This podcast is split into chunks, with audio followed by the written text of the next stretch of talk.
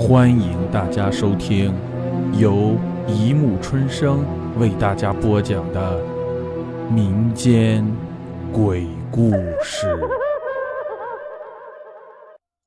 第三百五十八集《骷髅坟鬼上身》七。老道长和老爷回来前，张和也按照老爷的吩咐，将家中的佣人全部遣散。而姨太太也走了几个，偌大一个庄园只剩下了八姨太、大姨太、史旦和张和几个人。老爷拿出一锭金子说：“张和，你跟了我这么多年，你也走吧。这是一锭金子，你省着一点花，够你娶个媳妇儿过上一辈子了。”张和沉默着，脸上又露出一种古怪的表情。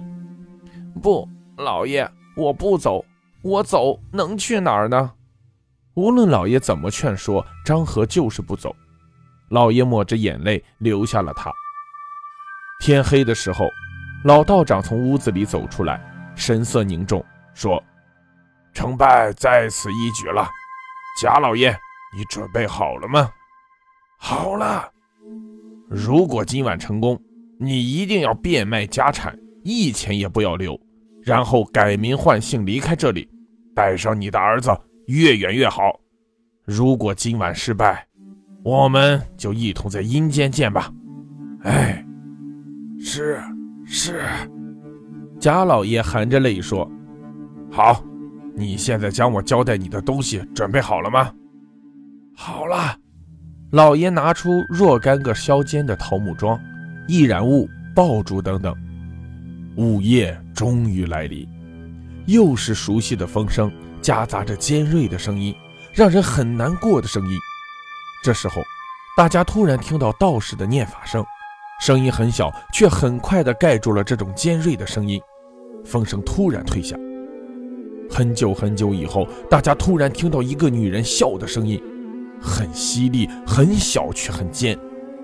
这时候，少爷又向门口走去。直直的，大家都知道少爷中了魔法，却眼睁睁地看着不能动。道士的念法声又起来了。少爷挖堂屋的时候，大家都好像听到了“咦”的一声，又静了下来。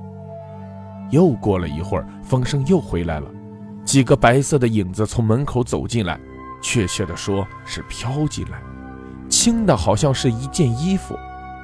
衣服到了院子中。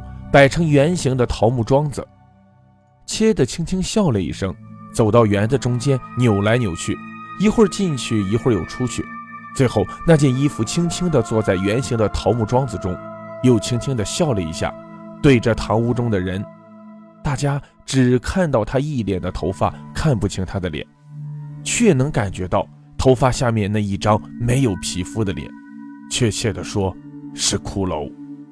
而老爷更是吓得快昏死过去，因为他看到那件衣服就是那个疯女人穿过的，带着一点点绿色的暗花，旧旧的很脏的样子。也就在女鬼坐在桃木中间的时候，突然一声巨响，老道长点燃了桃木中的爆竹，噼里啪啦的响起来。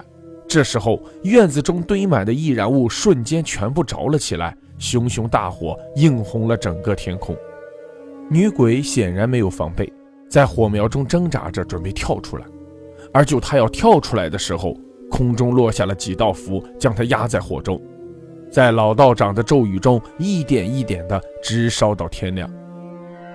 天亮后，老道长看着这一堆灰说：“现在好了，你的儿子得救了。”贾老爷一家人激动的在地上磕头。老道长说。不要忘记你说过的话，这些灰再找一些老的桃木围上，你的房子烧掉，你们即日就走吧。老道长说完就走了，带着老爷捐给道观的他的全部的家产。